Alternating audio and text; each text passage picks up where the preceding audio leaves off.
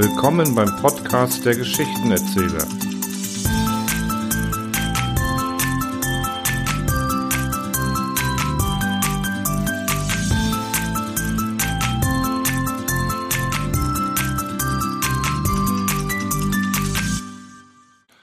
Der Weltraum ist ausgefüllt mit nichts, mit ewigem, scheinbar unendlichem Nichts. So viel Nichts zwischen den Sternen, dass es Jahrzehnte dauert, von Stern zu Stern zu kommen. Aber nicht nur in den Weiten des Kosmos, auch im Allerkleinsten ist alles erfüllt von nichts. So ist der Abstand zwischen den Atomkernen und den ihnen umkreisenden Elektronen so vergleichsweise groß und weit wie der Abstand zwischen den Planeten. Und dazwischen ist natürlich nichts. Warum ist das so? Was soll das? Welch Verschwendung? Diese Fragen mag sich auch Stanislav Lem gestellt haben, als er die Geschichte Wie die Welt noch einmal davonkam schuf. Und mit dieser Geschichte liefert uns auch gleich die Antwort auf diese Fragen mit. Aber nun viel Spaß beim Hören wünscht euch euer Geschichtenerzähler. Stanislav Lem, wie die Welt noch einmal davonkam. Eines Tages baute Truhl eine Maschine, die alles produzieren konnte, was mit dem Buchstaben N begann. Als sie fertig war, testete er sie, indem er ihr befahl, Neger, Nadelstreifen und Negligés herzustellen. Was sie auch tat. Sodann ließ er sie das Ganze auf Nanking-Seide nähen und an eine nasse Nargilé gefüllt mit Novacoin, Nelken und Nieswurz nageln. Sie erledigte den Auftrag bis aufs i-Tüpfelchen. Da er noch nicht völlig von den Fähigkeiten überzeugt war, musste sie der Reihe nach Nimbusse, Nasenlöcher, Neutronen, Nudeln, Nabelschnüre, Nymphen und Natrium herstellen. Letzteres konnte sie nicht, und Truhl, darüber sichtlich irritiert, forderte eine Erklärung. Ich weiß nicht, was das ist, rechtfertigte sich die Maschine. Wie, aber das ist doch simples Soda. Du weißt schon, das Metall, das Element. Ja, wenn es Soda heißt, dann fängt es mit S an. Ich aber arbeite nur auf N. Aber lateinisch heißt es Natrium. Hör zu, alter Freund, sagte die Maschine. Wenn ich alles auf N in jeder beliebigen Sprache herstellen könnte, dann wäre ich eine Universalmaschine für das ganze Alphabet. Denn ganz sicher beginnt jeder Gegenstand, den du bei mir bestellst, in irgendeiner Sprache mit N.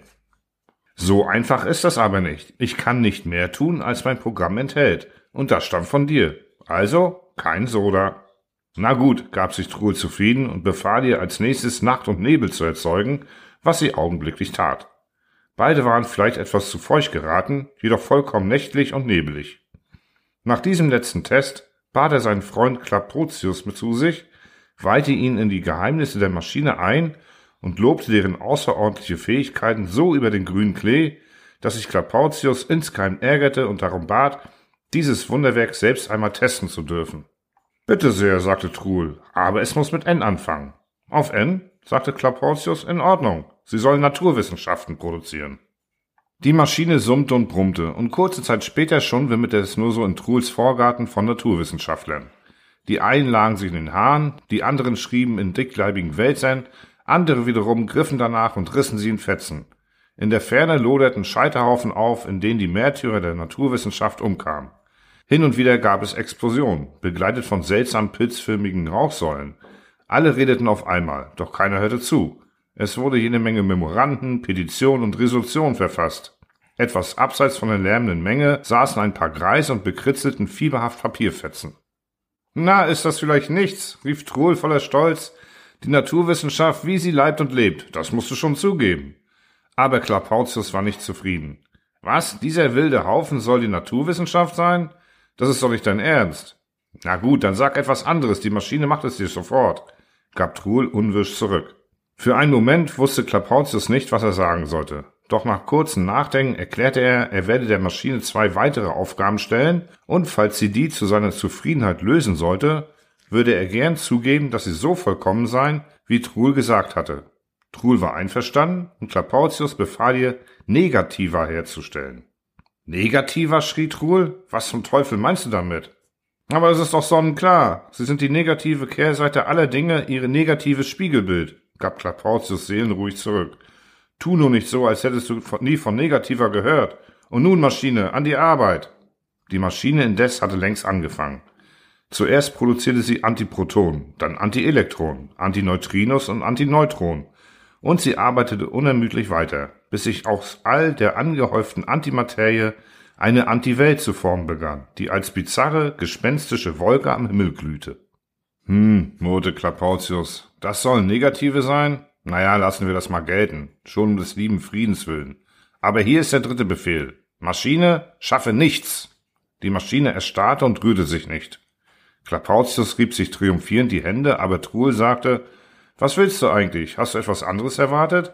Du hast ihr befohlen, nichts zu schaffen, also schafft sie nichts. Das stimmt nicht, ich habe ihr befohlen, nichts zu schaffen. Und das ist etwas anderes. Was soll das? Nichts ist nichts, da gibt es keinen Unterschied. Wo denkst du hin? Sie sollte nichts machen, stattdessen macht sie nichts. Also habe ich gewonnen. Denn nichts, mein neunmal kluger Kollege, ist nicht ein Feld, Wald und Wiesen nichts, das Resultat von Trägheit und Inaktivität, sondern es ist das dynamische und aggressive Nichts, sozusagen die vollkommene, einzigartige, allgegenwärtige Nichtexistenz in ihrer höchsten Vollendung. Du bringst die Maschine völlig durcheinander, schrie Truhl. Doch plötzlich meldete sich diese mit metallischer Stimme selbst zu Wort. Ich verstehe wirklich nicht, wie ihr euch in einem solchen Augenblick streiten könnt. Natürlich weiß ich, was nichts, Nichtsein oder Nichtexistenz ist, weil all diese Wörter mit N anfangen, wie Null, Negation und Nullifikation. Schaut euch die Welt lieber ein letztes Mal an, bevor es sie nicht mehr geben wird. Der Zorn der Konstrukteure war mit einem Schlage verraucht und lebendes Entsetzen trat an seine Stelle, denn jetzt begann die Maschine tatsächlich nichts zu erzeugen, und zwar auf folgende Weise. Sie schaffte Reihe nach die unterschiedlichsten Dinge aus der Welt, die augenblicklich aufhörten zu existieren so als habe es sie nie gegeben. Für immer beseitigt waren bereits die Naktigallen, Naseweißchen, Nautiliaden, Nitressen, Nonnenblumen, Nonstopfüßler und Nuckelspechte.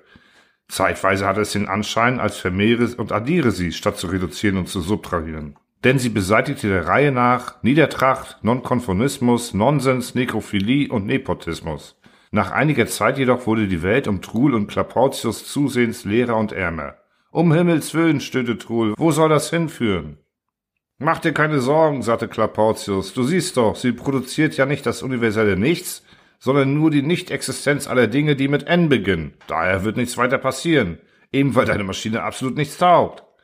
Täusch dich nicht, erwiderte die Maschine. Es stimmt, dass ich mit allen Dingen auf N begonnen habe, aber nur, weil ich es so gewöhnt bin. Etwas zu erzeugen ist jedoch eine Sache, etwas zu vernichten hingegen eine völlig andere. Ich bin in der Lage, alles und jedes auf N herzustellen. Und wenn ich alles sage, dann meine ich alles. Folglich ist es für mich ein Kinderspiel, das nichts zu erzeugen. In wenigen Augenblicken wird es auf der Welt weder euch noch sonst etwas geben. Daher bitte ich dich, Klapautius, sag mir noch rasch, dass ich tatsächlich universell bin und alle Befehle korrekt ausführe, bevor es zu spät ist. Aber das, begann der zu Tode erschrockene Klapautius, doch in diesem Augenblick bemerkte er, dass tatsächlich bereits Dinge verschwanden, die keinesfalls mit N anfingen. In der Umgebung der Konstrukteure fehlten plötzlich sämtliche Kamikäzchen, Schlingelnattern, Maul- und Klauenbären, Singuine, Reimschnäbler, Andromedare und Farzenschweinchen. Halt, halt, ich nehme alles zurück, ich bitte dich, hör sofort auf, nichts zu schaffen, schrie Klapautius aus voller Kehle. Doch bevor die Maschine zum Stillstand kam, waren bereits die Quasiqualen, Megazellen, Eintagshühner und Phobidrendrien verschwunden. Die Maschine rührte sich nicht mehr, doch die Welt ringsum bot einen traurigen Anblick. Den Himmel hatte es besonders schlimm erwischt. Am Firmament waren nur noch einige wenige Sternchen als leuchtende Punkte zu sehen. Keine Spur mehr von den stolzen Algoradlern und Forthahnfalken. Großer Gauss, schrie Klapautius, wo sind die sanften Kamikäzchen geblieben? Wo sind meine heißgeliebten Phantolemchen? Wo die süßen Singuine? Die gibt es nicht und wird es nie mehr geben, erwiderte die Maschine gleichgültig. Ich habe nur deinen Befehl ausgeführt, oder besser gesagt, ich war im Begriff, ihn auszuführen. Ich habe dir befohlen, nichts zu schaffen, aber du, du, Klapautius, entweder bist du wirklich ein Dummkopf, oder du tust nur so, sagte die Maschine. Hätte ich das Nichts sogleich mit einem einzigen Schlag geschaffen, so hätte ja alles aufgehört zu existieren, sowohl Truhl als auch der Himmel, das Universum und deine Person, ja sogar ich selbst. Und wer könnte in diesem Fall und vor allem wem könnte er sagen, dass ich deinen Befehl korrekt ausgeführt habe und dass ich eine höchst effiziente Maschine bin? Wenn es aber niemand niemand erzählen könnte, wie sollte ich dann, zumal es mich ja auch nicht mehr gäbe, den mir gebührenden Ruhm erlangen? In Ordnung, reden wir nicht mehr davon, sagte Klapautius. Ich will ja auch nichts mehr von dir. Nur bitte, liebe Maschine, schaffe meine Phantolemchen wieder her, denn ohne sie macht mir das Leben keinen Spaß. Aber das kann ich nicht, die fangen doch mit P an, sagte die Maschine. Natürlich, wenn du Wert darauf legst, kann ich Niedertracht, Nonsens, Nekrophilie, Neuralgie, Neid und Niederlagen wiederherstellen. Aber was die anderen Buchstaben anbelangt, so kann ich dir nicht helfen. Ich will aber meine Phantolemchen, brüllte Klapautius. Nichts zu machen, Phantolemchen gibt's nicht mehr, sagte die Maschine. Schau dir diese Welt nur richtig an, wie durchsiebt mit riesigen, klaffenden Löchern sie ist, wie voll von nichts, einem Nichts, das die gehenden Abgründe zwischen den Sternen ausfüllt, wie alles um uns herum mit diesem Nichts gepolstert ist, das finster hinter jedem Stück Materie lauert. All das ist dein Werk, mein beneidenswerter Freund. Ich glaube kaum, dass künftige Generationen dich dafür preisen werden. Ja, vielleicht werden sie es nie erfahren, vielleicht bemerken sie es gar nicht, stotterte der bleich gewordene Klapautius und starrte verstört in die schwarze Leere des Weltraums, wobei er tunlichst vermied, seinem Kollegen Truhl in die Augen zu schauen. Er ließ ihn neben der Maschine, die alles auf End konnte, zurück und schlich kleinlaut nach Hause.